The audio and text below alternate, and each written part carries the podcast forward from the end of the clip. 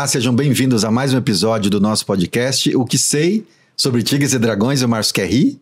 Pode rir? Não sei. Eu tenho visão periférica.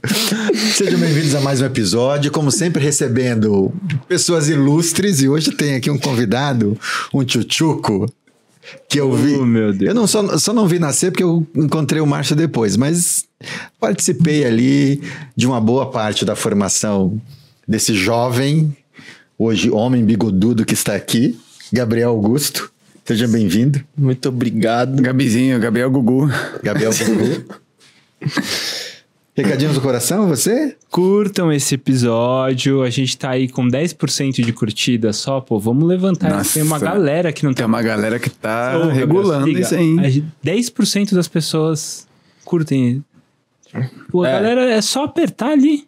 Pô, pra se É incentivar. tão Vai. nada, fácil. mano. É de graça. É. Três segundinhos da vida de vocês. Tudo isso? Tudo isso, três É, segundos. pegar o mouse e. Era. Compartilhem e comentem. É isso. Se inscrevam, apertem o sininho, todas essas coisas que o youtuber fala que eu. E só lembrando, só lembrando que como o nosso podcast está ganhando relevância nacional, esse episódio é apresentado pela Oficina de Tambor Chinês, sabia? Você sabia, né? Que esse é o convidado, você tem que saber Sabia. isso. Toque da Dança do Leão, projeto patrocinado pela CPFL Energia e pelo Instituto CPFL, com realização da Associação Shaolin Shan e do Programa de Ação Cultural da Secretaria da Cultura, Economia e Indústria Criativas. Obrigado por esse apoio e mais uma vez, Gabriel, muito bem-vindo. Agradeço, agradeço o convite de vocês. E é isso. Para começar aqui, eu queria te perguntar o seguinte: o que, o que, que significa na sua vida o ano de 1977? Em 77 É.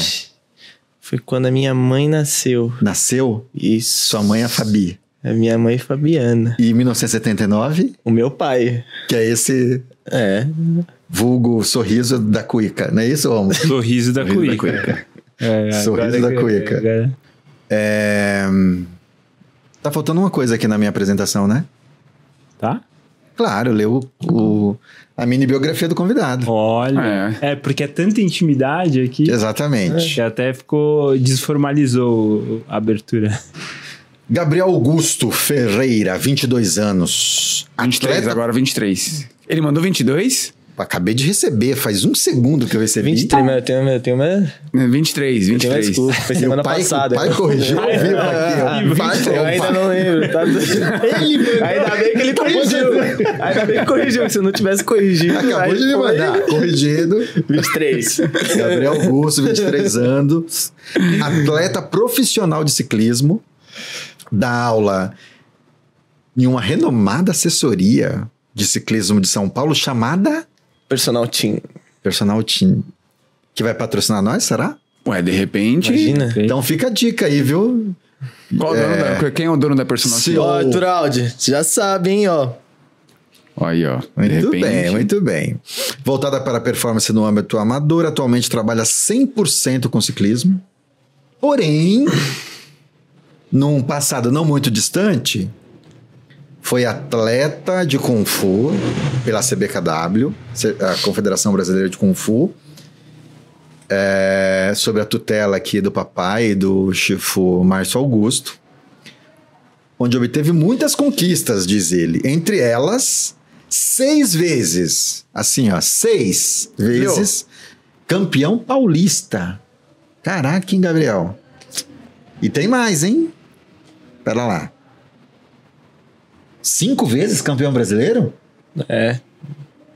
Podia ter sido seis se, ter se não sido tivesse seis. rolado aquela. Sua espada é fake. Não foi? Teve Olha, esse episódio aí. essa eu não tinha nem Ixi, Eu sei desse episódio aí. Essa eu tinha esquecido, hein? E também foi pro Mundial na China. Você foi duas vezes pra China? Não, uma só. Uma só. Uma só. Ah, que se sagrou como vice e terceiro E colocado. terceiro colocado. Muito bem. Mas eu tenho um- Caramba, hein? uma coisa pra falar ainda sobre a China. O vice colocado na China, eu não tinha nem treinado. Eu tinha treinado pra fazer uma, uma outra coisa, cheguei lá, Inscrição tava errada. errada. Liguei pro meu pai de lá, falei, e agora ferrou. Aí ele O pegou. que, que eu falei pra você? Não dá pra falar o que ele falou, mas vou. mas eu vou e falar em boas palavras. Entra e acaba com tudo. Pera lá, então vamos. vamos você, você tava inscrito pra fazer o quê? Quer dizer, a, o- tava inscrito pra fazer o quê, não? O que Eu você tinha treinado pra fazer era o quê? Com facão. Facão. Facão. E me inscreveram em bastão. Uh, quase igual, né? Igual. Parecido. Parecido, eu diria. Quase igual. É. Não, você pode, E aí, de pode improviso- falar as palavras, porque daí o editor põe um pi, pi, pi. E aí de improviso você foi Pode lá? mesmo? Ó,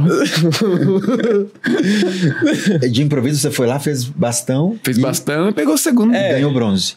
Segundo. Ô, prata. Segundo. Foi o que, eu mais, que eu prata, mais treinei, fiquei em terceiro, mas.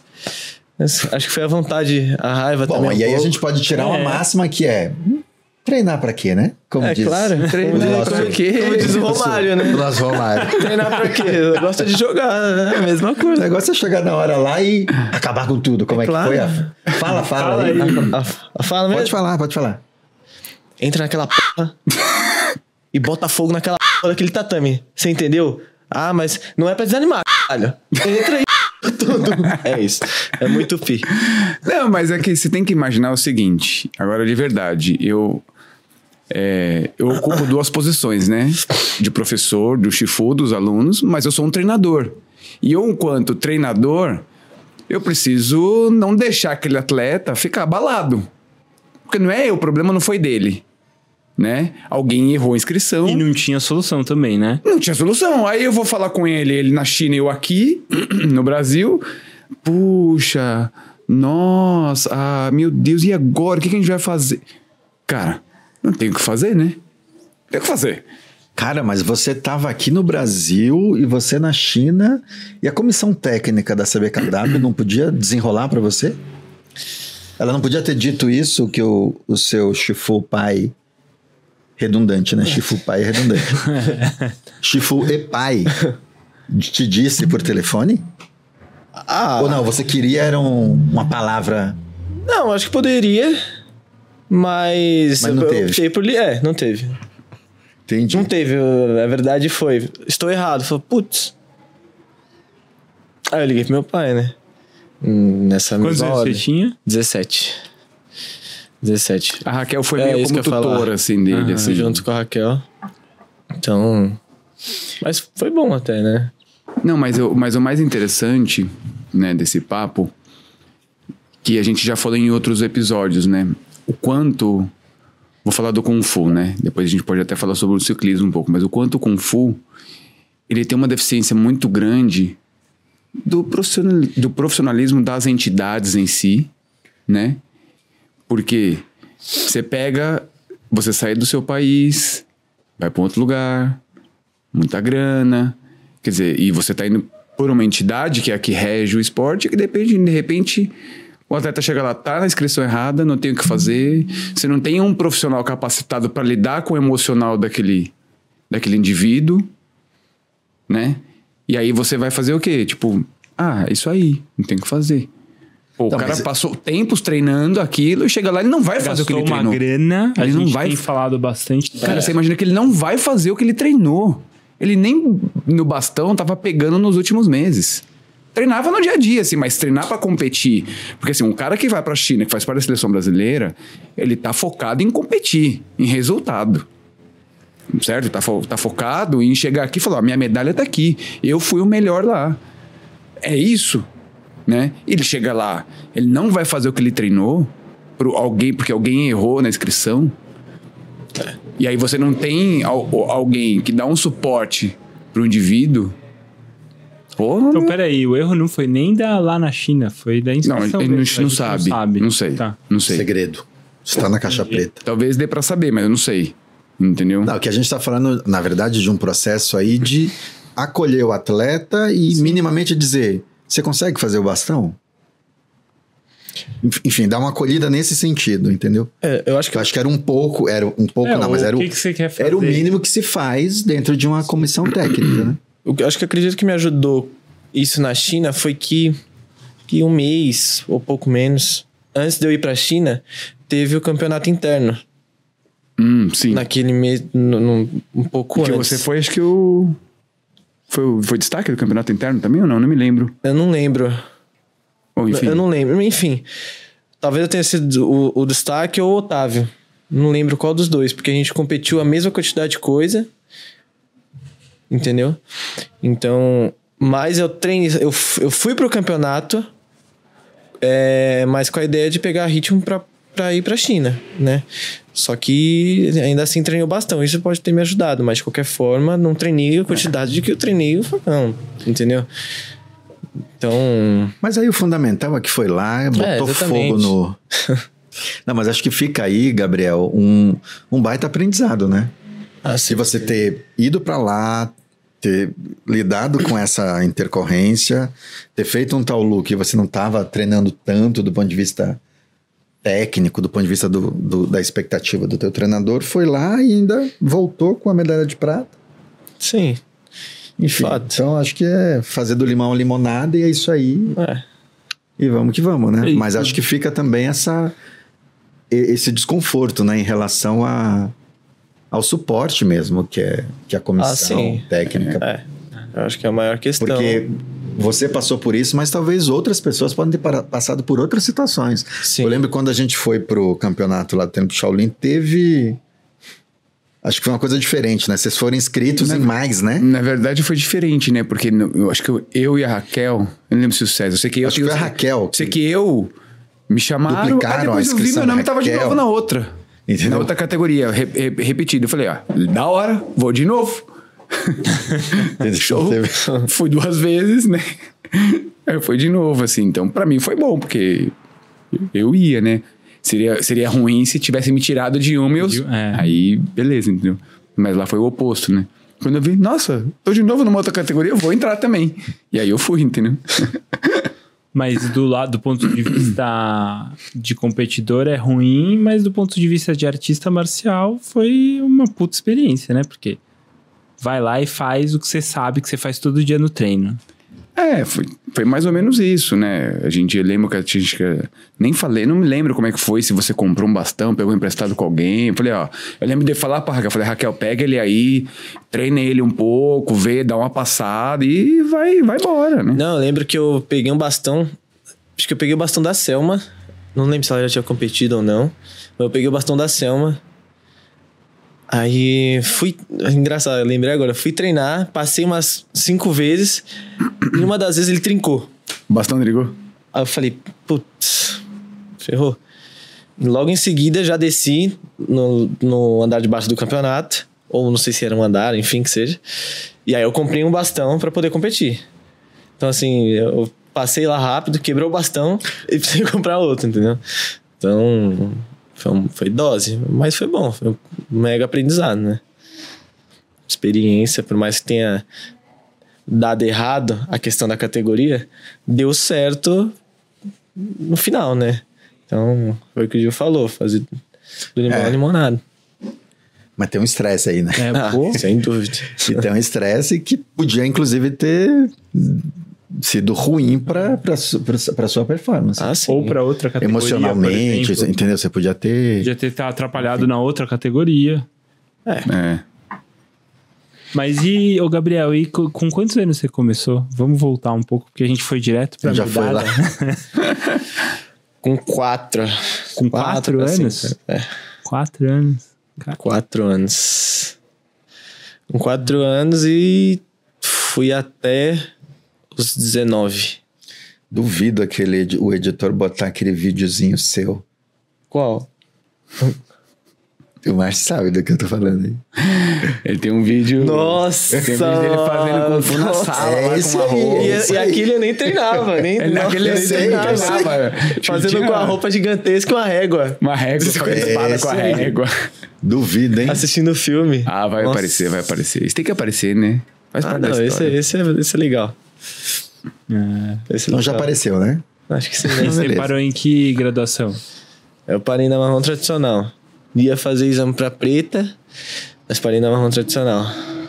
Comecei a focar demais no ciclismo, dar aula, ficar tudo muito corrido e precisei fazer essa escolha. Corrido? Corrida, assim, digo assim, treinar muito de manhã E aí já tava entrando na questão de competição, dando muita aula.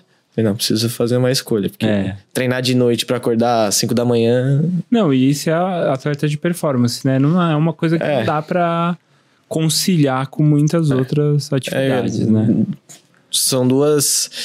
São dois esportes diferentes, mas que tava tendo performance nos dois, vamos dizer assim, né? Nas suas diferenças, mas. E aí é complicado, entendeu?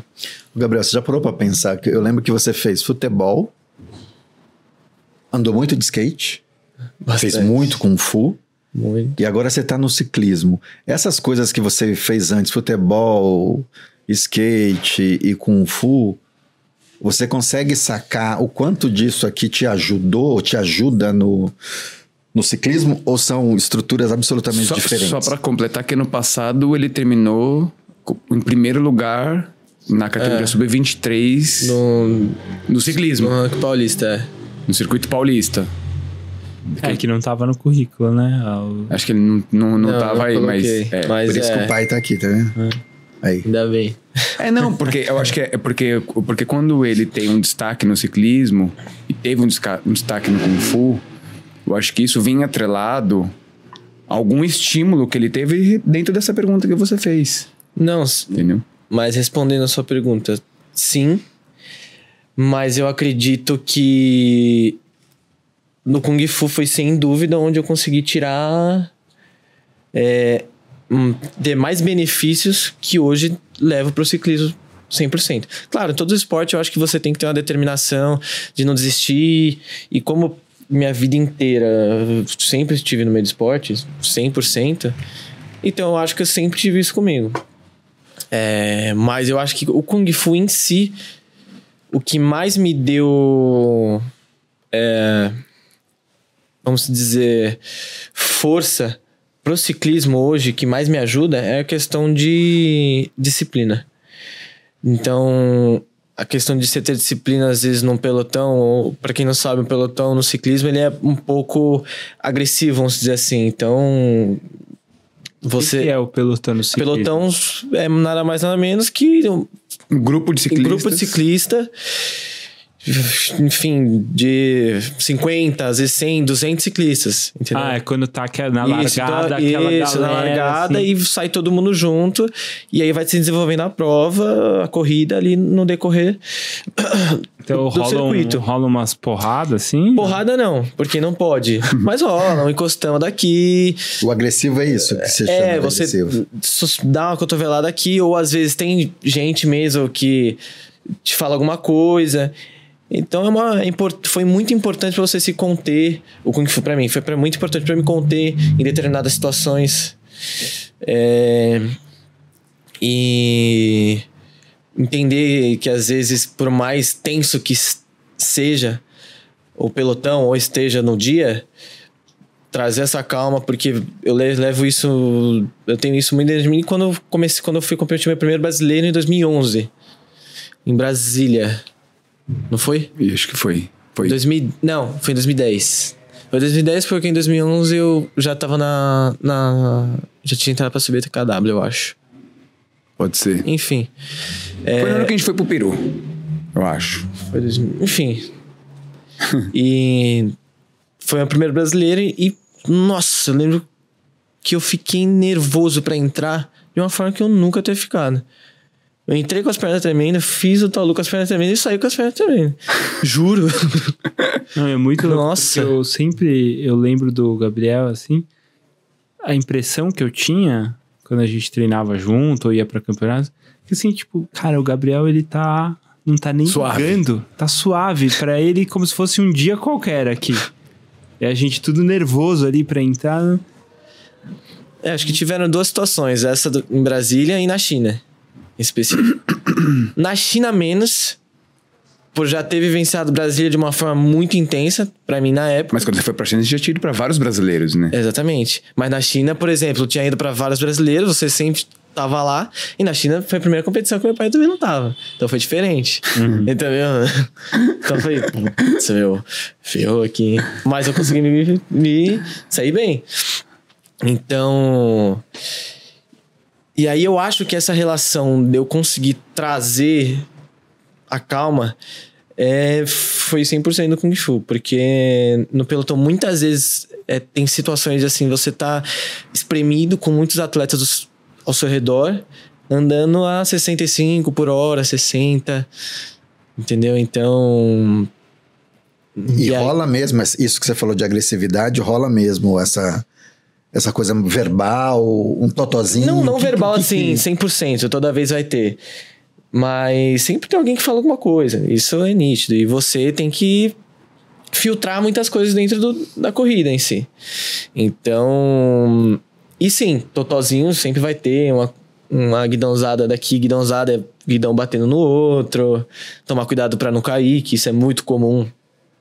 Na, se acidentar. Seria aí é e strike, 60 é- por hora de bicicleta. Se você tomar um tombo, É. não é um tombinho, né? não, não, é, não é fácil. Aí você leva vários, né? É. Se um cai, rola um Mas no, cic- mas no dominó, ciclismo, né? por exemplo, quando você tá numa corrida, você corre por onde você trabalha? Ou você corre por um time específico? Como que funciona? Não, quando eu tô. Porque no Kung Fu você compete pela academia que Exatamente. você quer dizer. Nos campeonatos estaduais, você compete pela sua academia. Para as pessoas entenderem, né? Quem tá, caiu aqui e não entende nada, compete pela sua academia. Você vai para um brasileiro, você representa o seu estado. Você vai para fora, você representa o seu país, né? No ciclismo, quando você está numa competição, você, você representa onde você trabalha hoje? Não, eu represento a equipe a qual eu tô fazendo parte. Então, são duas coisas diferentes. Eu dou aula numa assessoria de ciclismo, que é a Personal Team, que a gente falou no início. Patrocina nós. Patrocina nós, é a cama, a câmera. Então, dou aula nessa assessoria, que é a personal. E compito pela, pela equipe de Guaratinguetá. Ah, você corre pela cidade de Guará. Exatamente. Guará, já ouvi falar muito dessa Guará um tempo atrás, hein? Guaratinguetá? É, não, não? Não conheço. Você não Vocês conhece conhecem? Guaratinguetá? Ah, aqui, perto de Taubaté. Ah, perto da Aparecida. Conheço. Conhece, você conhece ali, né? Aliás, tem uma balada lá chamada Balada do Gordo. Já foi? Na Balada do Gordo? Nunca fui. Fica em Lorena, depois de Guará. É muito legal. Eu não sei o que vocês estão falando. É piadinha interna. Ah, entendi. Você era muito bebezinho na época, Ah. quando isso aconteceu. Entendi. Ai, meu Deus do céu. Mas- então você corre pela cidade de Guará. É. Não, depois você volta na minha pergunta, tá? Porque eu, Qual que é a sua pergunta? Não, continua aí. Não, não, Então, só não. pra- Era só pra entender a linha de raciocínio. Mas só pra finalizar essa, corro pro Guará e quando você vai para um brasileiro, em teoria você representa o estado de São Paulo. Mas você não vai 100% representando São Paulo, você vai representando sua equipe. Então, e com isso, vou, é, ele sendo campeão brasileiro, se eventualmente ele vai para uma, uma corrida fora do país, ou até mesmo aqui, ele vai estar sempre estampado com uma jersey, que é a camisa no ciclismo, com a bandeira do Brasil, que demonstra que ele foi o campeão nacional no, naquele ano. Então ele tem um ano usando essa jersey especial feita Ah, pra tá. ele com, a bandeira do país. Jersey. Com a bandeira do país. Que isso no ciclismo mundial como um todo. Então, Ele fica o ano inteiro ele usando aquela ano inteiro camisa usando campeão. aquela camisa até um O dia dia- antes do Campeonato Nacional de novo. Mas ele lava ela, né? Não sei. Usa usa- usa o ano inteiro a Não sei se ele. Mas qual- Vocês que estão hoje, hein? ele, ele tá engraçado. A quinta série Engraçado. bacana. Vai ver o Não, mas, mas volta aqui. Você Qual falou na, na minha pergunta lá atrás. Você falou que do Kung Fu você levou para o ciclismo essa coisa da disciplina, que eu acho que, em certa medida, tem uma relação com foco, enfim, com manter isso.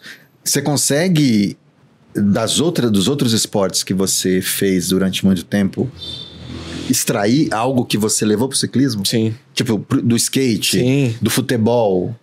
Eu acho que do, do, do futebol eu joguei. Eu andei muito de skate com você também, inclusive. Anda bastante de skate. Deu skate pra ele também. Eu também. Andei muito de skate. Essa época era muito boa, inclusive. Agora cresceu, né? Assim, cresce agora. Pô. Mas tem um Pedro aí agora, vamos ver. Vamos ver pra onde o Pedroca É, vamos ver o vai. que ele vai fazer. Vou falar, Pedro, anda de bike. Só não velho. vai pra bike, Pedro. Vai pra bike. Pedro, começa aqui, ó. Começa É, no, no barato, skate, As mano. bikes são baratas. Baratinho. Sei. Baratinho. Mas vai.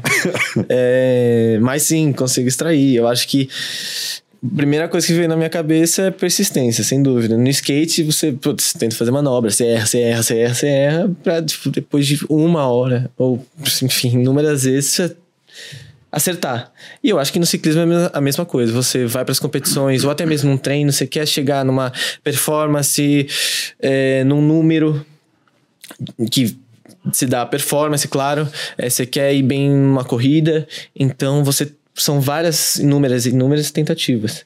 Então, e sem dúvida, acho que isso para todo esporte é você sempre ter a, a dedicação, o foco e uma resiliência. Eu acho que resiliência você tem que é demais assim. Então, e no ciclismo particularmente pelo que eu já passei, eu acho que hoje é o que eu mais tive e mas acredito que por conta dos outros, aprendi muito com isso. E ciclismo é o que eu mais tenho resiliência, porque não é fácil. Você, você olha a sua planilha do dia e você fala, putz, eu já tenho duas horas, puta, que bom. Duas horas para quem treina é pouco, para quem é, usa do ciclismo como uma performance, seja ela profissional ou amadora, é pouco. Você fala tranquilo. E aí você pega um outro dia, você tem quatro horas, cinco horas, cinco horas de treino. Então são treinos que dá 100, 150 quilômetros, com sol, chuva, frio. Então é um esporte que você que é bem diferente, que você vai para alguns extremos assim, fora que é um esporte arriscado. Então, ainda mais na cidade que a gente vive. Então é carro, é, é fechado no trânsito, é você ter muita calma, porque se você leva uma fechada, é, é perigoso você revidar com qualquer palavra, com carro, caminhão, moto, qualquer coisa que seja. Então, eu acho que hoje o, o maior perigo é isso. E você ter resiliência de estar todo dia em cima da bicicleta para você chegar e conquistar o o seu objetivo. Esse ano, por exemplo, eu fui pro meu cam- primeiro campeonato brasileiro. Eu subi de categoria. Ano passado eu corria na sub-23. E esse ano já tô na elite. Então, que no Brasil é a, a, a maior categoria do ciclismo. A elite vai até que idade? Até se aguentar. Ah, tipo, não tem uma divisão Não, de idade, não. né? Que nem no, no Fu a gente tem lá. É, sim. Juvenil, que é A, B, C, Ah, Master, né? Sênior. Sênior. No ciclismo também tem essas categorias. Mas geralmente, quando A você. que dá projeção no esporte é elite. É elite, não, sem dúvida alguma. Pra você, tipo, ir sem pra uma Olimpíadas alguma. lá. Não, sem dúvida alguma. Você tem que estar é na elite. elite. É elite. Mas, mas geralmente a gente tem nessa categoria elite uma faixa de idade qual, Dos você sabe? 23 em diante. Tá. Mas, por Mas exemplo, vamos colocar que hoje os atletas de elite e você começa a ter um destaque no ciclismo entre os seus 25, 30, 32 anos. Então, acredito que a média de idade tá nesse range no ciclismo. Claro, tem a sua. Semelhante um pouco ao futebol, quase, né? O futebol vai um pouco mais, né? 35, Então, na verdade, assim, 37. até no ciclismo, assim, digo assim, pra acho você estar sim. sempre em alta performance, você sempre pronto. Tipo, que é- Cristiano Ronaldo quase 40, é, 38, é uma né? coisa também fisiológica, né? é. uma coisa Depende de fisiológica de, cada performance, né? Mas eu acho que. Ah, depende de cada indivíduo, mas tem um corte, né? O esporte vai Geral. Não, mas assim, bem. se a gente pegar uma média, Futebol é bem- pensando em performance, é isso, né? A 37, 38, É. Já começa a cair a já performance. começa a dar uma... Se pa- As pessoas que passam daquilo são fora da curva, né? Sim. Ah, não, sem dúvida. E no ciclismo tem essas pessoas. Tem as pessoas que são fora da curva, que passam essa idade, e tem os garotos que são fora da curva, muito Também jovens, muito jovem. que também putz, se destacam. Acredito que mais difícil, hoje, assim, claro, tem muitos jovens na Espanha, Portugal, é, correndo em outras equipes fora do país, que se destacaram, mas se você levar em, em consideração a quantidade de jovens, a quantidade de pessoas mais velhas que tem esse destaque, são os mais velhos, tem putz, mais velhos assim, entre 36 e 40 anos, não velhos. E, então, tem muito mais destaque. O número é muito maior, entendeu? Então, Agora, voltando um pouco, eu queria voltar um pouco no negócio do Kung Fu pra falar da concentração, né? Porque me parece, eu não entendo nada de ciclismo, mas, cara, andar numa bicicleta bicicleta de speed, que é leve, fina, pneu super fino, a 60 km por hora ou mais, sei lá, quanto que vocês vocês chegam até quanto? Putz, pegar numa decidona mesmo, Putz, na descida você livre, pega 100, Putz, então, 100, imagina. você tá no mínimo 90 ali. por hora. Assim, 90, numa, numa prova comum, no- 90 por hora, quando tem uma descida. Quando tem uma grande descida, você pega. Isso É normal. Com certeza. Você 100 por hora é realmente algo que você também atinge, Mas já é mais difícil. mas já é um pouquinho mais difícil. Entendeu? Porque tem muito. ah, Geralmente tem muito vento. Vento de frente, vento lateral. Então, e nesse. O que você falou, o que é difícil. Não é só você fazer força. Então você tem que saber controlar. Entendeu? Porque, Então, porque uma bicicleta leve, com pneu super fino, qualquer mexidinha no guidão é É, não, uma sem- coisa, né? É, sem dúvida. É bem perigoso. Você. E aí, por isso que você tem que ter muita técnica. Não tem muito segredo, assim. É.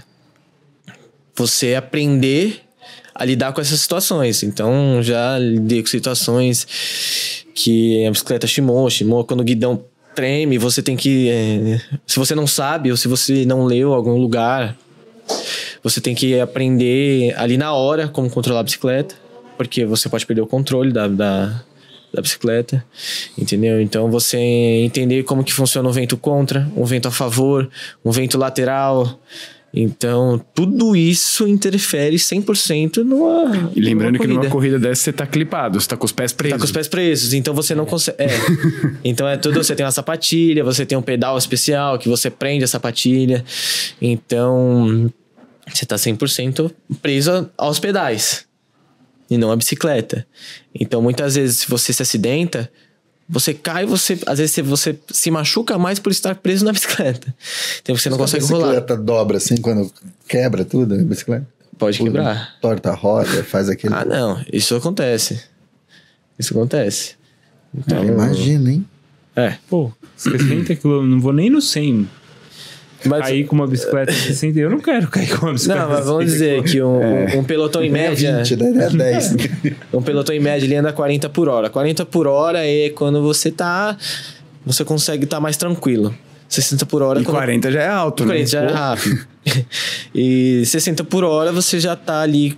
Quando tem alguma movimentação dentro da corrida, que já, já gera uma tensão maior com todos os atletas. Entendeu?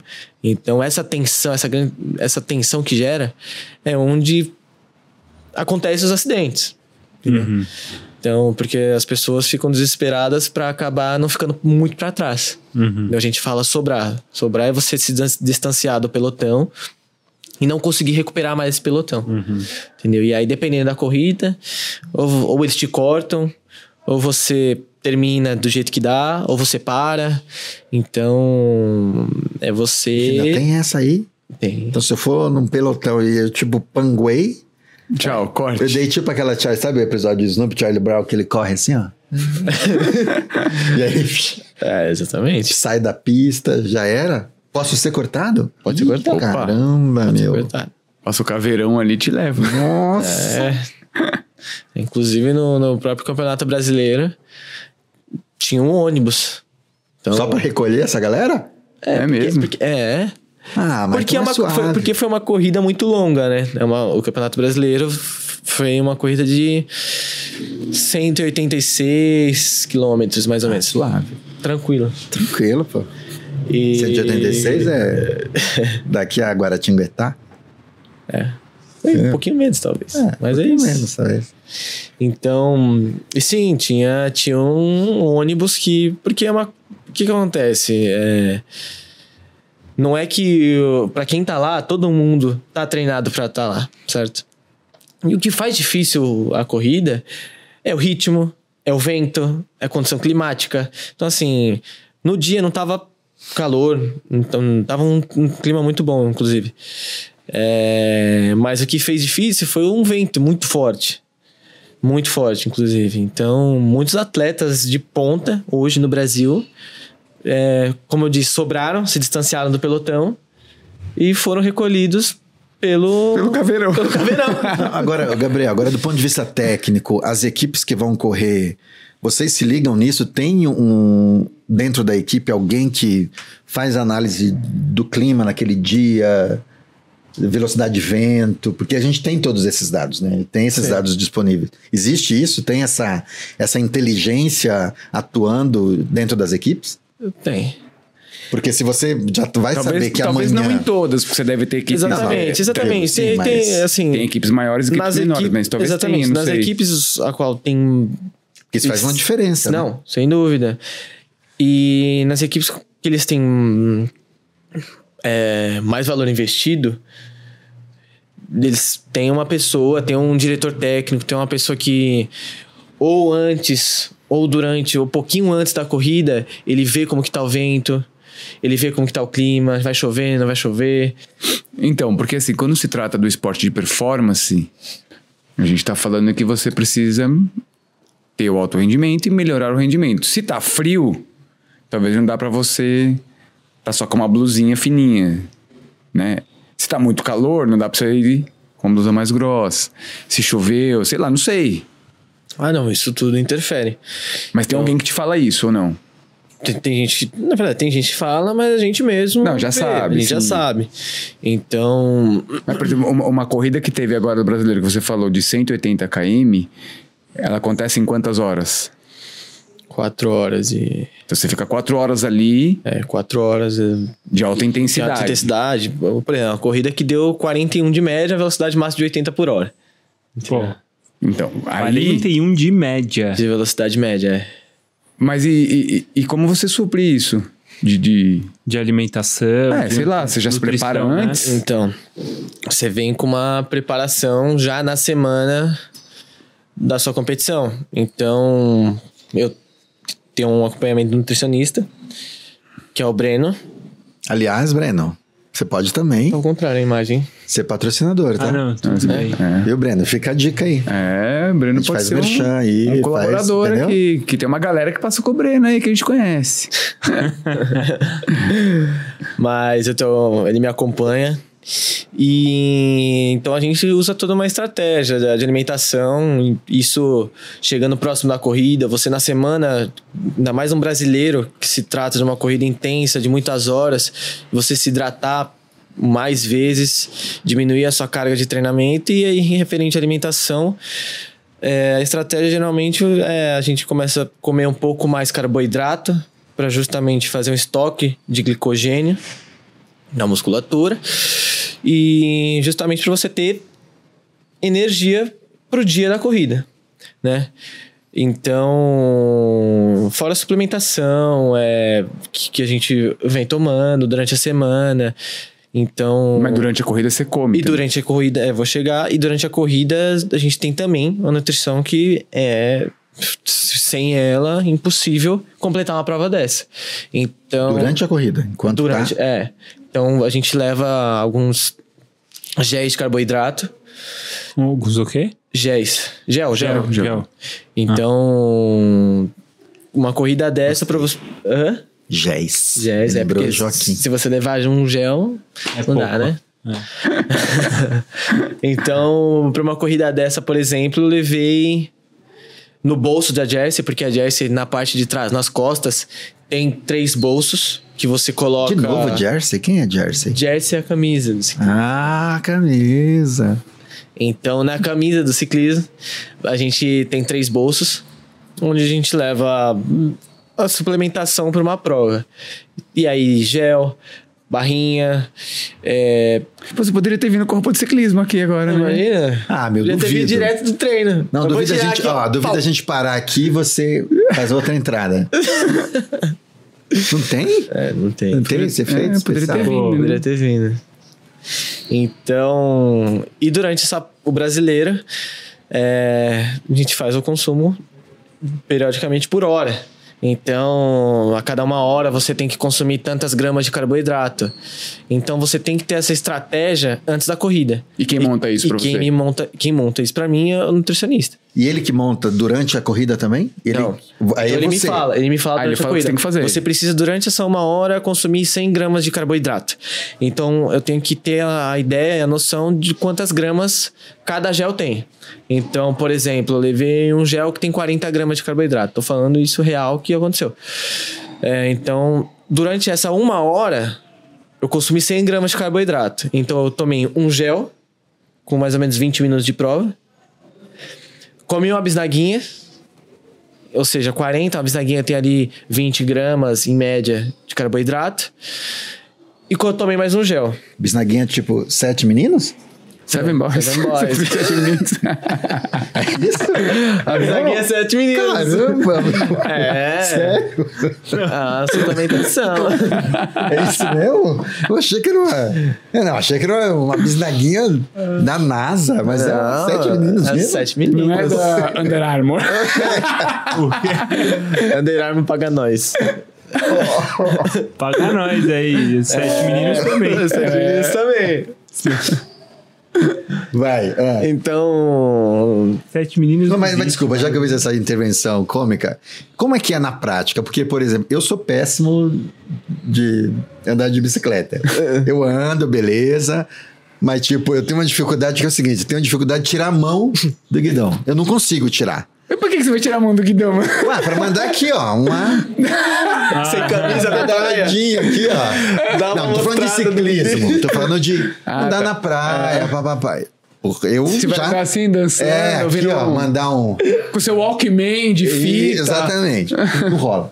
Você falou que você tem que se alimentar durante a prova. É o quê? É tipo, tira uma mão aqui, pá? Exato. Ou tem uns equipamentos Não, não. conectados em você, você só... Como é que é? Não, é isso aí. Você tira a mão, bota a mão pra trás. Pra no trás? bolso. Você tá É. louco, já Pra caí. trás, tira o gel, abre o Abre gel. o gel. Abre o gel? E não pode jogar no não chão. pode jogar no hein? chão, porque que acontece? Aí é uma, Se todo mundo e aí é uma no coisa chão? boa, né? No ciclismo de modo geral. Você não pode jogar o gel de forma alguma no chão. Qualquer lixo Sim, você não pode descartar no chão. Porém, numa corrida longa, você tem uma área de descarte. Ou seja, você guarda o, o seu lixo na, Na roupa. na roupa do, no, no, No bolso mesmo- de volta. É, ou no bolso, você coloca por baixo. E Mas se por um chega- acaso eu vou tentar guardar, caiu. mas aí é nítido. Aí tem sempre um comissário da prova perto. O X9. Que ele, ele consegue identificar se caiu, se você jogou de propósito, se é uma Ah, coisa. tá. Foi, se foi um acidente É. ali. Mas tem um penalti? Tipo, jogou. Tem uma. Tem, você tem uma multinha ali. sim. É, porque você vê, por exemplo, maratona. Você vê na Tem televisão, aquela área o de pessoal descarte. pega, Pega e- e joga em qualquer lugar, né? O copinho depois. Ou é uma área de. Não, Não, é uma, de é uma área, corrida é uma mesmo. área É uma longa. área. É, geralmente, onde ele tá dando aqueles copinhos, Ele pode jogar. ali já é. uma área de descarte. Isso, e no ciclismo é a mesma coisa. Geralmente é um, é um trecho de mais ou menos um quilômetro. E aí tem uma placa, é, área de descarte dessa Pô, forma. ainda tem que ler a placa? Ah, tá, tá É. de brincadeira. Agora me fala uma coisa. E necessidades fisiológicas? Rola? Cara, eu ia falar Como é isso, é? né? porque ficar quatro horas ali sem fazer um xixizinho, pra quem é mijão, tipo eu. Não. Não, você, e- Marcelo. Não. Ele Como é que você faz? Fala você, como é que você faz? Ele para. Eu ia parar. Ele para. Vocês Mas- podem, vocês Ué, podem não esperar dá- um pouquinho, fazer um xixi pro pelotão pra corrida Ué, mas não dá continuar? Não manda na roupa aqui um. Tem gente que manda. Ué, por que você tem que parar? Ah, agora, agora tá rolando. Agora vai o- terminar todo. Ó, tá passando atualmente o Tour de France, né? Aham. E, e, inclusive tem uma minissérie. Que, Atualmente, quando a gente tá gravando, né? é, enquanto a gente tá gravando. Atualmente. E, e acontece, às vezes, do cara tá na corrida, ele fica de pé, dá um jeito ali e faz. Abaixa um- a roupa Abaixa a roupa e faz é, xixi faz pedalando. Tudo isso? É, você Faz para xixi, pedalando. tipo, sem molhar a roupa? É, É isso Aí não mesmo? sei. Não, É. não. Não, não tô falando de Acho respingo, eu tô falando... Não, sem molhar Não, roupa. sim, sem- Sem cair. Sem você cair ali E naquela respondendo, situação. e, e ainda respondendo Não, eu-.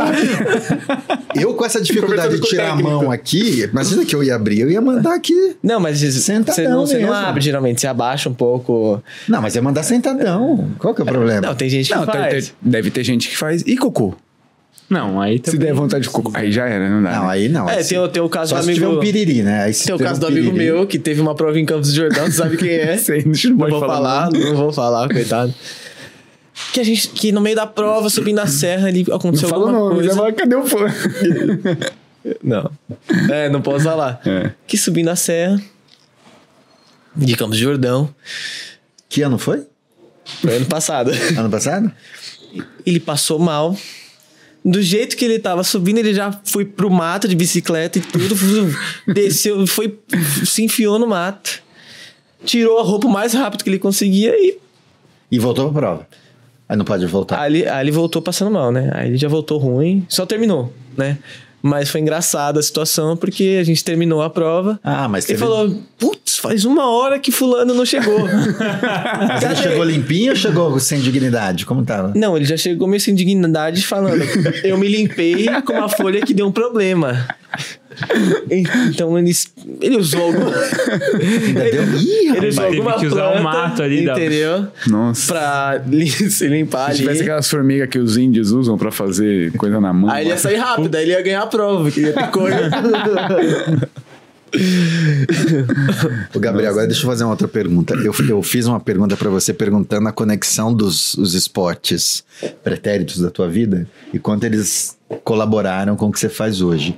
Agora, tirando essa dimensão do esporte, pensando um pouquinho mais na borda, assim, que outras coisas da tua vida te ajudam no ciclismo? Seja relação familiar, seja amigo, ou qualquer outra coisa que você consiga identificar que contribuiu para você manter, ter essa capacidade de resiliência que você mencionou, ter essa coisa da determinação, do foco. Ou isso só, só vem do, do esporte? Ou Ah, você enxerga que isso tá dentro de casa, na família, tá, enfim, Não. tá na Berenice, tá... não, não, 100%. Eu acredito que o que eu vivenciei no esporte deve ter me ajudado em 30% e o 70% foi fora dele. Então, o meu pai, sem dúvida, me apoiar. E agora vai rolar Esporte. lágrimas. Hã? Vai rolar lágrimas. Editor, capricha aí, hein? Colocar uma música. Coloca um violino ali. Coloca aí, editora. Vai, continua. É, sem dúvidas, meu pai para apoiar, minha mãe, até porque eu só comecei no ciclismo porque meu pai tinha um drone e um cara chegou pedindo pra trocar uma speed no drone e na época eu já na época eu já pedalava. Ah, você andava de É, bicicleta. Com a Sense, não, com a Sense, a gente É. transformou ela. É. Então, na época, eu tinha uma bicicleta que, um Frankenstein, toda eh, mexida, que eu já pedalava um pouquinho mais sério, então, assim, uns 30, 40 quilômetros, duas vezes na semana. E aí, com essa troca do drone, eu comecei na Speed e, putz, não paro, não... E aí, dali em diante, segui sério.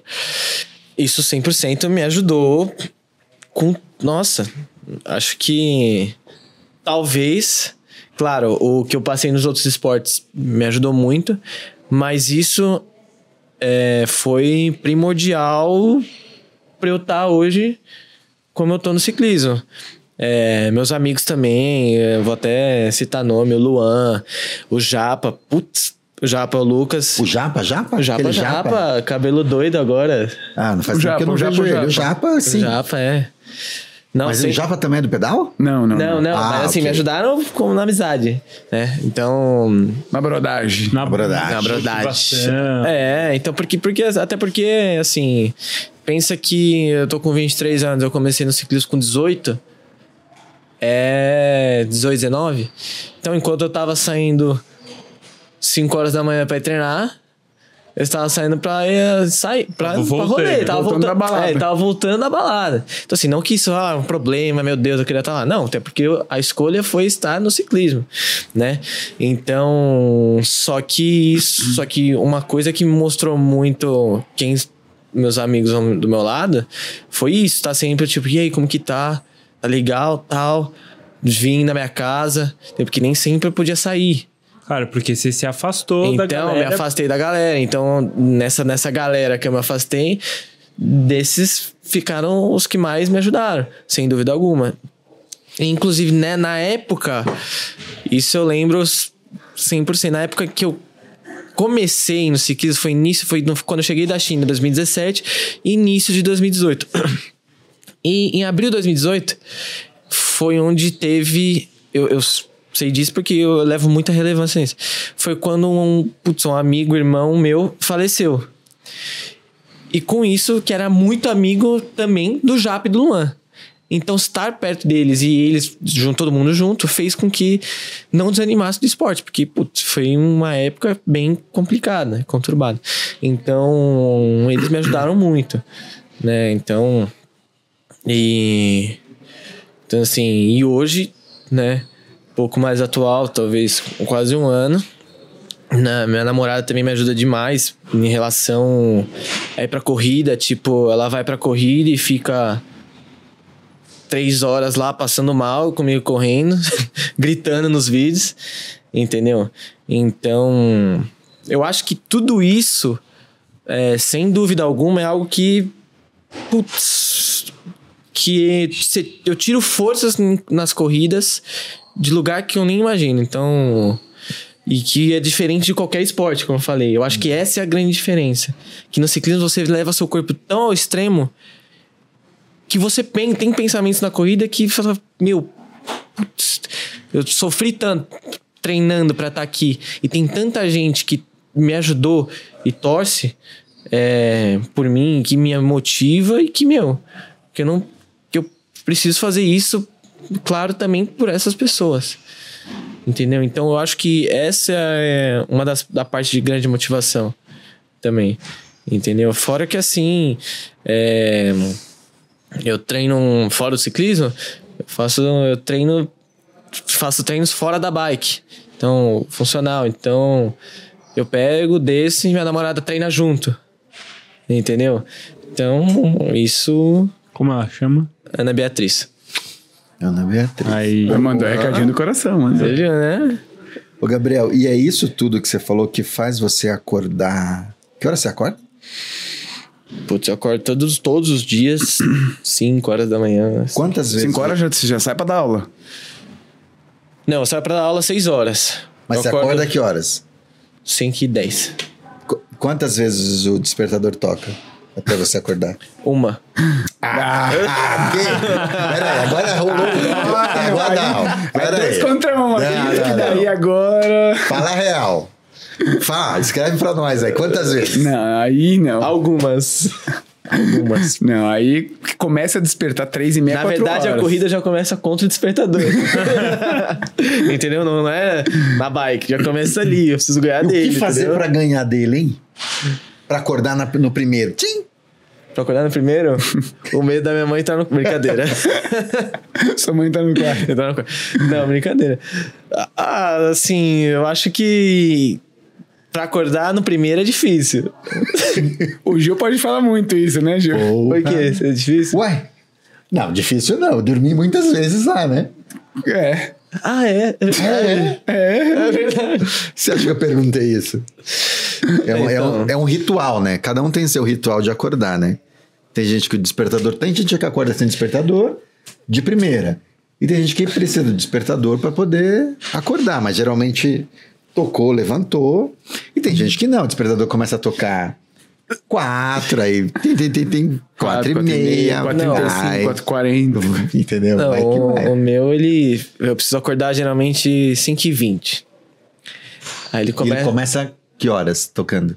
É. 4h55. Ah, tem uma meia horinha ali de. pra você dar um. entendeu? Exatamente. Só pra você comunicar Mas hoje, casa inteira eu não coloco você- mais 4h55. Como eu preciso 5h20, eu coloco 5h10. Porra! Por que que- tá não, porque bom. acontece. Ah, não, mas pera. Ei, Mas é que tem um porquê. 10 minutinhos só? Não. Suave. O que acontece? A Ana Beatriz, ela sai de manhã pra trabalhar, só que ela acorda 8 horas. Só que 5 e 10, eu não posso tocar a segunda vez. Porque nas 5 e 10 já é aquela... Não é minha mãe que tá no quarto, é o soco que vem, entendeu? É o soco a que cotovelada, é... Então aí você já Olha, acorda... tá já acorda no susto, assim. Pô, por que, que eu não usei essa técnica? Poderia ter usado Eu essa. vi a Berenice, porque às vezes a Berenice estava comigo lá. A Berenice geralmente tá Eu e Berenice. Muito bom, mas sabe o que eu fiquei pensando te ouvindo aqui, Gabriel? Primeiro que dá um. Agora que eu sou pai do Joca, te ouvindo assim, me deu um orgulho assim de te ouvir. Falar, cara, como esse menino tá maduro, como ele cresceu, o Aí, jeito que ele tá falando. Agora a musiquinha de novo. Vai chorar. Como ele tá Não chora, falando, não chora, como ele chora. tá Aí me lembrei, claro, dos meus sobrinhos, do Hugo, que você conhece, da Gabi. O Hugo pedala bastante com ele. Então, Treinaram é, é isso, juntos, isso que eu ia até enfim. falar. O Hugo, quando eu voltei da China, nossa, a gente tinha dia que a gente treinava. Eu treinava Peraí, com quando você começou a pedalar, o Hugo tava aqui ainda? Tava, o Hugo foi pra Tava? China em 2018. Aí ele tá no quarto ano já lá. Caramba, Ele vai pro Quatro quinto, anos? não, acho que ele. É quinto ano agora. Acho que ele é, foi 2018. Mas você pedalava. Não, não pedalava. era speed ainda. Não. Ah, É, eles pedalavam junto. Rolê. de pedal, Fã, rolê, é. é. então a gente pegava, saía, treinava aqui. o Hugo treinava com. Ele treinava com Kung Fu na época. Treinava. Treinava. Treinava, né? Então o Hugo treinava Kung Kung Fu. Fu. E aí. Teve uma época que ele ficou aqui na academia, né? É, ele trabalhou. Mas aqui. ele trabalhou, mas ele ia pra casa também, dormia em casa. Eu cedi minha cama. A da Berenice. Não sei se a Berenice, A Berenice dormia com ele. dormia com ele. também. Pô, Berenice. Então, tinha dia que a gente pegava, terminava o treino aqui, ia pra casa, comia, pegava a bike e saía pra. Mais precisamente, ia lá pro Ibirapuera.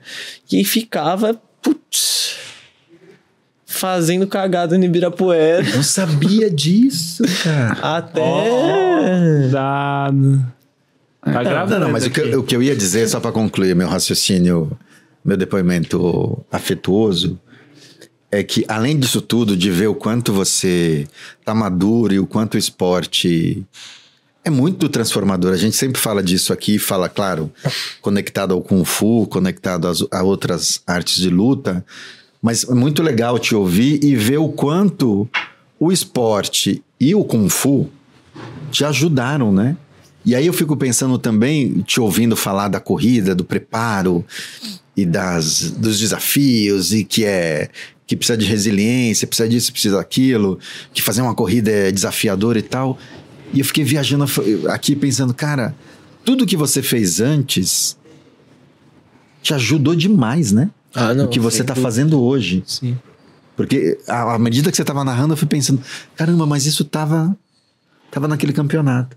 Não, isso tá ali na- nas aulas, tá na dinâmica de aula. Isso tá na troca com os alunos, isso tá na, na relação com, os, com outras escolas, encontrar outras pessoas. Isso tá numa experiência de ir pra China e se ver numa situação, tipo, e agora? Aí liga pro seu pai e tal. Então é muito legal também poder é, ver na tua história, até porque eu te conheço desde, desde que você não comia bem. E agora você come então é muito, é muito legal. Parabéns. Parabéns, papai. Parabéns, Fabi. Vovó e tudo mais. É, não, e agora tem um, um lance do, dessas divergências entre o Kung Fu e, o- e o ciclismo, que eu acho que quando se fala da competição em si, o ciclismo ele é mais, mais exigente, né? Em termos de você estar bem com a sua saúde, se alimentar bem e tal. Mas eu acho que tem um lance do que Kung deveria Fu. ser igual, né? Na real. Ah, sim, mas é que a exigência é diferente, né? Porque uma prova que você vai ficar quatro horas ali é uma, é uma exigência Ah, sim. diferente. Você fala do. O, o- É, do, o da hora time da o time competição, competição. né? É uma É. exigência diferente Foi, de tipo, uma, de uma competição. É. É. Tchuc. Né? E se for a- até uma, uma, parte, uma prática de luta, também é um pouco diferente a exigência, né? Quatro minutos. Aham. Não, porque numa prova dessas até deve até perder mu- massa muscular Sim, mesmo. é. Ah, não. Sem dúvida. uma Mas eu prova- queria ouvir do Gabriel, na opinião dele, é, o que ele acha que o Kung Fu e o ciclismo se convergem. Porque eu falei o que se diverge, né? Em termos da preparação física, da sua exigência física naquela competição em si, naquele ato da, na hora da competição. Mas você consegue enxergar algo que é convergente do tipo assim, bom, no Kung Fu tem isso, no ciclismo também tem Convergente isso. nesse viés da competição. Isso, viés da competição. Porque que a gente tá falando que ele é um atleta de ciclismo. Não tô falando quem pega a bicicleta e vai pra saúde, passear no parque de final de semana, que também tem, mas como ele é atleta de ciclismo, estamos falando de competição em si, né? Nossa, foi algo que eu nunca. Não, pode ser que você não enxergue, tudo bem. Não, é só uma questão pra- de divisão, assim, entendeu? Pra pensar nisso, pra. Com certeza tem. Pensando agora, eu não, não consigo. Não, eu, eu, eu tô te, te trazendo uma, essa reflexão, porque, por exemplo, eu pedalo também. E eu encontro coisas no ciclismo, quando eu estou pedalando, que eu não encontro no Kung Fu. Não, mas, por exemplo, se você correu, fe- fez uma corrida. Fiz uma corrida. Amadora, mas sim. Essa pergunta que você fez pro Gabriel, você consegue você trazer um. Você correu recentemente, você competiu Então, É, eu- durante eu- muito então, tempo. Isso, então, eu só consegui. Eu, eu considero que eu me desempenhei bem. Não tive nenhuma colocação de nada, mas eu consegui. Eu considero que eu tive um bom desempenho. Porque eu não consegui. O, o caveirão não me pegou. Não, sim. E eu queria fazer uma corrida onde o caveirão não me pegasse. onde eu caveirão. terminasse. Era teu objetivo ali. Isso. Mas eu consegui chegar a esse resultado pela disciplina que eu sempre tive no Kung Fu. Entendeu? Então, como eu sempre, como eu já competi bastante no Kung Fu, eu sei que se eu não treinasse, se eu não cuidasse da minha saúde, eu não ia ter um bom papel. Né? Eu Não ia ter um, eu sempre tive esse compromisso. Mas eu tive esse eu trouxe esse compromisso que eu sempre tive para o ciclismo, para mim competir, do Kung Fu. Entendeu? Então eu consigo enxergar isso. Mas também eu enxergo coisas quando eu tô pedalando e quando eu enxergo no. Um pouco no Kung Fu. Entendeu? Tipo assim, você ter que ir lá pedalar quatro horas, você fala assim, cara, eu nunca fiquei quatro horas numa atividade física intensa. Não vou conseguir. Ou do tipo assim, cara, eu não vou conseguir pedalar 150 km. Putz, eu não vou conseguir fazer uma prova que é só montanha, como a que eu fiz. Entendeu? Então, e aí? Como que eu vou fazer? Então, o ciclismo me trouxe essa coisa, tipo, não. Você consegue. E eu não consigo, eu não, não tive isso no Kung Fu. Eu, não, eu, como atleta de Kung Fu, eu não enxerguei o tipo assim. Ah, não sei qual, não tive nenhum desafio nesse sentido, entendeu?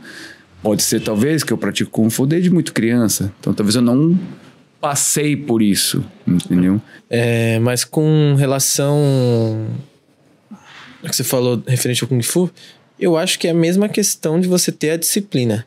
Se você não tem a disciplina no ciclismo, como no Kung Fu também, para você obter o resultado, independente se você quer brigar pelas primeiras colocações ou se você quer apenas terminar a corrida, é, você tem que ter uma disciplina muito forte, você tem que ser muito disciplinado. Não só com relação aos treinos, mas alimentação, é, você cuidar da saúde, você é, numa semana de, de prova, de competição, você começar a tomar os cuidados, exemplo, não vou sair para jogar bola. Se eu me machucar, eu não vou conseguir é, competir. Então, o Kung Fu também tinha a mesma coisa. Então, eu acho que nesse momento, eu acredito que seja a mesma coisa que eu penso. E no ciclismo, acho que essa questão de ter grandes desafios, eu também acho que no Kung Fu não que não tenha tido grandes desafios. Porque ir pra China foi um grande desafio. É, o primeiro brasileiro, onde eu fiquei muito nervoso, foi um grande desafio. Mas eu acho que no ciclismo eu tive muitas, muitas e muitas e muitas vezes é, treinos, é, corridas e que eu falei, putz, isso não sei se eu vou conseguir. Entendeu? Então isso vai ser complicado. Então, uma delas foi agora o brasileiro, sem dúvida, acho que é a maior de todas, que foi a, a corrida mais longa que eu, que eu participei, de 186 quilômetros, com essa intensidade bem grande. Uma prova em Campos do Jordão, que foi a mesma que, que meu pai participou. A diferença da minha para dele é que ele fez um percurso mais curto e a minha era um percurso mais longo. Só que uma prova é, predo- predominantemente de montanha, ou seja, você subia muito. Então, subidas bem inclinadas, bem desafiadoras. E um lugar assim, você fala, caramba, acho que eu não consigo. E você chega lá e você tem que ainda, além de conseguir, desempenhar uma performance em cima daquilo. Entendeu? Então, eu acho que no ciclismo eu tive muito, muitas situações a qual eu me desafiei. E eu acho que todos os dias você, no ciclismo em si, você procura sempre coisas mais difíceis. Não que no Kung Fu você não procure isso. Mas no ciclismo você procura uma, é, uma subida mais íngreme, uma subida mais longa, é, uma descida mais técnica para você começar a fazer descidas, aprender a descer de uma forma mais segura, porque, ou seja, se você adquirir técnica, você tem segurança com você.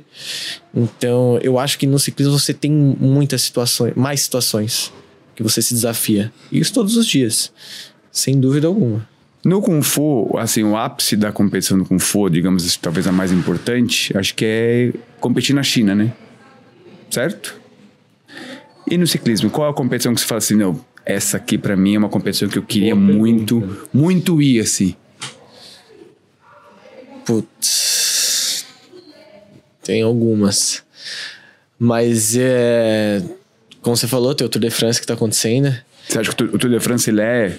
Ele eu é- acho que talvez, eu não sei, talvez... É a mais famosa, né? Talvez- é Ela mais É a mais famosa, né? famosa. Então, né. É uma corrida que, putz, seria incrível participar dela. Tem que falar.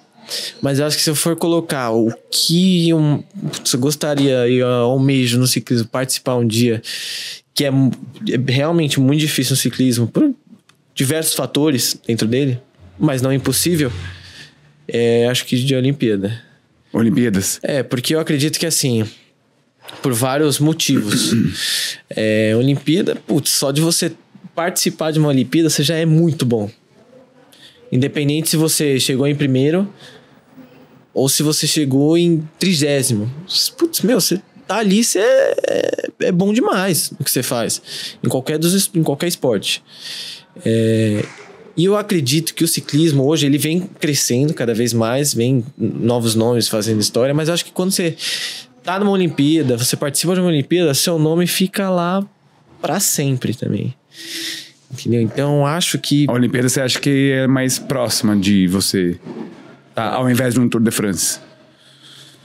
Porque o Tour de. France você teria que estar Porque correndo por uma exatamente. equipe de fora, né? Você não O- poderia o estar Tour- mais no Brasil. Isso, o Tour de France você tem que correr pra uma equipe de fora, você tem que fazer. Ou uma equipe que fosse não, brasileira que fizesse parte, parte, do circuito isso. de lá. Exatamente.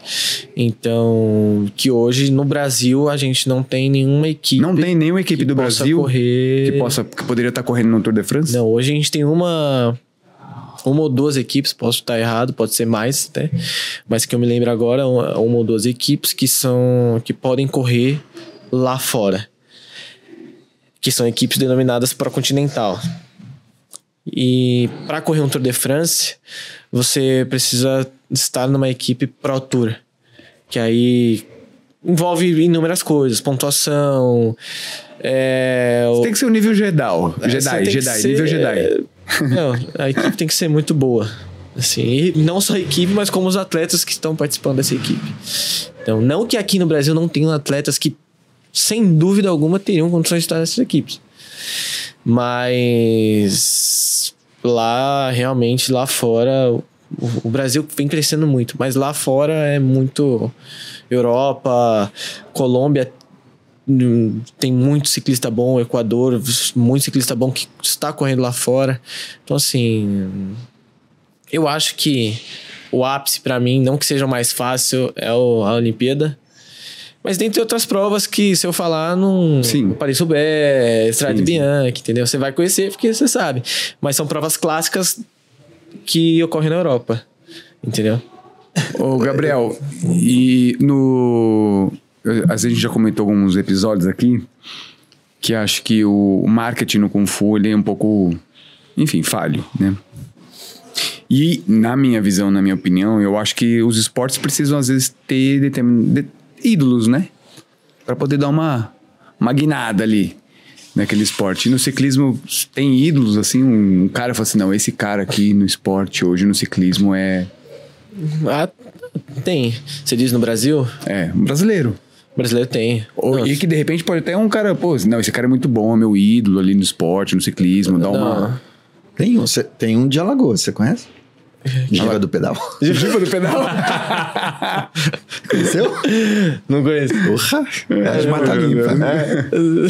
Não larga. Só não tira do larga- guidão. Não tira a mão do guidão nem a pau. Ah, mas tem. Não, sem dúvida. Eu acho que hoje no Brasil. Fala o nome aí pra ver se o Giba do pedal tá, conhece. Hum, hum. Henrique Avancini. conhece? Opa! Henrique Avancini. Mas ele é do mountain bike. Mas ele é do mountain bike. Mas, de modo geral, no ciclismo, né, não no ciclismo de estrada, mas no ciclismo como um todo, ele, ele é um cara que, que, putz, ele disseminou uma coisa na bike muito bacana. Então, Quem? O, o Henrique Avancini. Ah, o Avancini, sim, Avancini. sim, sim. então sim. ele, além dele ser um, um puta atleta, Não, ele levou muito esporte. ele levou demais o esporte. Então, não foi. E, não foi de uma, e foi de uma forma muito bacana, fazendo projetos, é, com, uma, com ideias legais. Não só é, uma maneira não pejorativa, mas fazendo blogueiragem. Sim, sim. Entendeu? Então, é, acredito que tem que ter a divulgação, mas quando você tem a divulgação como a da Vancini, que, que faz uma coisa de fato que ele hum, aparentemente, claro, que gosta e tá ali não só pelo, pelo que ele já conquistou, mas sim porque ele ama demais fazer aquilo todos os dias. É, isso é bem diferente. Mas não só a Vancini. Hoje tem o, o Vinícius que tá lá fora, correndo na Movistar. Na Movistar, que é uma equipe que é o único brasileiro, inclusive, que tá correndo numa equipe Pro Tour, que é uma das. A equipe dele hoje participa do Tour de France, mas a equipe conta com inúmeros atletas e ele não tá correndo o Tour de France. Mas ele. Mas é um brasileiro que Mas tá é um brasileiro equipe. que tá lá. E, putz, isso alavan... alavancou muito o ciclismo também. Mexeu muito na... no ciclismo de uma Não, maneira e aí grande. as pessoas que vão chegando quer ser igual o cara, né? É isso quando eu falo do ídolo, é isso. Tipo, fomenta o esporte, Não, dá uma fomentada, dá uma... E, e assim, eu acho que o que faltava hoje no, no Brasil é você ter alguém que chegue, que conseguiu. Beleza, ele conseguiu, então não é impossível. Você falou das Olimpíadas. A gente tem alguém que foi para uma Olimpíada Tem. e que, Tem o. que causou isso que o Márcio está falando de mais recente tem o uma- Murilo Fischer. Murilo Fischer, ele já foi embaixador, é, não sei se dono, posso estar errado, de, de uma das marcas aqui no Brasil.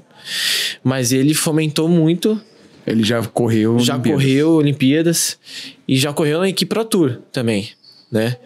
Então, e antes, e, e, e ele foi o mais recente a ter feito isso.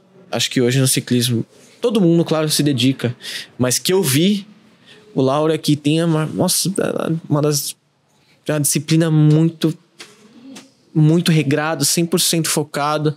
Então, eu lembro certinho uma, uma questão da gente num, num training camp. Training camp, para quem não sabe, é você passar vários dias em algum lugar com a equipe reunida para fazer vários dias seguidos de treino, preparar isso como preparação para as corridas. E você ter um entrosamento com a equipe. E eu lembro nesse training camp que eu participei. É, Com ele. Ele tava ele tava na, na época, na equipe. É, todo mundo parando pra comer, não sei o que, tal, vai comer. Ele pegou a marmita dele e comeu a marmita dele. Então, o que, que eu quero dizer? Então, ele sabia que ia ter o abastecimento, ele tinha tudo dele certinho, assim. Então, fora outras situações, né? Ele não Vou parou pra comer. Não, ele parou pra comer, só que todo mundo foi comer, tipo, um pão na chapa, alguma coisa assim, que isso é, isso pode, os nutricionistas recomendam. Só que ele foi muito focado no que ele Regrado tava, todo. regrado, assim, Ele pegou a marmita dele, 100%, assim, não que não tem outras pessoas que façam isso. de repente na marmita dele tinha miojo, né? Não sei. É, não, não, era... Então, tinha- ele, ele- então, assim, ele abriu, a, ele abriu a bolsinha dele, tinha, tipo, três shakes e, tipo, os ovos cozidos dele, pegou e comeu, entendeu? Então, assim, ele é um cara muito disciplinado e que foi para as Paralimpíadas. Essa época você não tava nessa equipe que você tá hoje. Era outra equipe. Exatamente, não era pela equipe de Guaratinguetá. Na época eu corria por uma equipe que tinha o nome de Memorial. Hoje ela é, é Memorial Santos. Hoje a equipe é, é só Santos. É Santos Ciclismo. E o Lauro também não faz mais parte dessa equipe. Mas na época em que ele fez, que eu corri com eles também, é...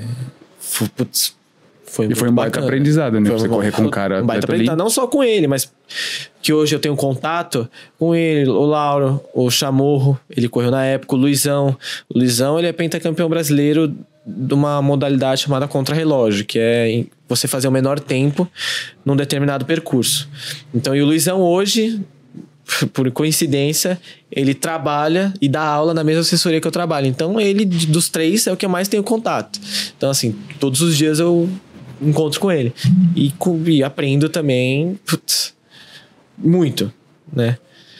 Mas voltando no Lauro, ele foi campeão paralímpico, campeão mundial também paralímpico, é, inúmeras vezes campeão brasileiro, então ele tem muitos títulos, mas não só no Paralímpico, ele já foi campeão na Elite brasileiro de contrarrelógio. Esse ano ele ficou, eu não lembro a colocação dele no brasileiro, mas ele foi muito bem. Então, assim, ele tá sempre em forma, sempre. Então, assim, ele é um baita atleta, entendeu? E só do cara ter ido pra uma Paralimpíada, que inclusive ele, em Tóquio ele tava, que foi. que ocorreu acho que em 2021 é, foi durante é. a pandemia, né? Foi durante a pandemia. Ele tava nas Olimpíadas, então. Putz. E, e não é que o caminho do atleta paralímpico é, é mais fácil do que um atleta. Não, porque os caras fazem isso absurdo ali. Porque é, é, muito, é muito mais difícil. Entendeu? Acho que. Acho que não, não dá para mensurar o quão difícil é para eles. Entendeu? Então, assim, eu acho ele um baita atleta, assim. E é muito gratificante você ter contato com essas pessoas que, para muitas pessoas, é tão longe de estar perto delas. Tipo, nossa, você conhece fulano. Puta, conhece. E, e para você é tão simples. Você fala, caramba, putz, eu preciso aproveitar, preciso extrair dessa oportunidade de conhecer essas pessoas para conseguir algo, né? Ou aprender algo com eles, né? Então, não tem preço isso, né? É igual o Giva do Pedal, né? Tão é igual o Giva do tá, Pedal, né? Tá perto do Giva do Giva Pedal. do Pedal, lá do Sertão de Alagoas. É tão dedicado que não larga o guidão. e sabe o que eu fazia? Ladeira, eu, sentadão, ó. Não para de pedalar. Para, embora, meu. Embora. Muito bem, muito bem, Gabriel Augusto. Obrigado pela sua presença aqui. Lembrando que esse episódio é apresentado, patrocinado por quem? Por quem, Giva? Por quem, Márcio? Por quem, Giva? Ah, Gabriel, por, por quem? quem? Você Giva? não sabe ainda? Me conta. Oficina de tambor chinês, toque da dança do leão. Projeto patrocinado pela CPFL Energia, com apoio do Instituto CPFL e com realização da Associação Shaolin Shan e do Programa de Ação Cultural da Secretaria da Cultura, Economia e Indústria Criativas. Obrigado por esse apoio. Comunidade Não esqueçam de. Do Kung Fu Mande seus comentários aí. Quem já competiu com o Gabriel, quem já viu o Gabriel competindo, então coloca aí. Quem já viu o Gabriel pedalando, também comunidade do pedal. Comunidade do é. Chega pedal. junto no canal. Ó, oh, falei igual o Mano Brau. Caramba, meu. MC Giva do pedal. O quê? Mano a mano, tô, tô ouvindo, hein? Giva do pedal. Salve massa. Salve massa, salve rapa. Beleza? E se inscreva no canal e aí vai nosso Pix aí apoia esse projeto tão rico, tão rico de conteúdo é, e histórico também, né?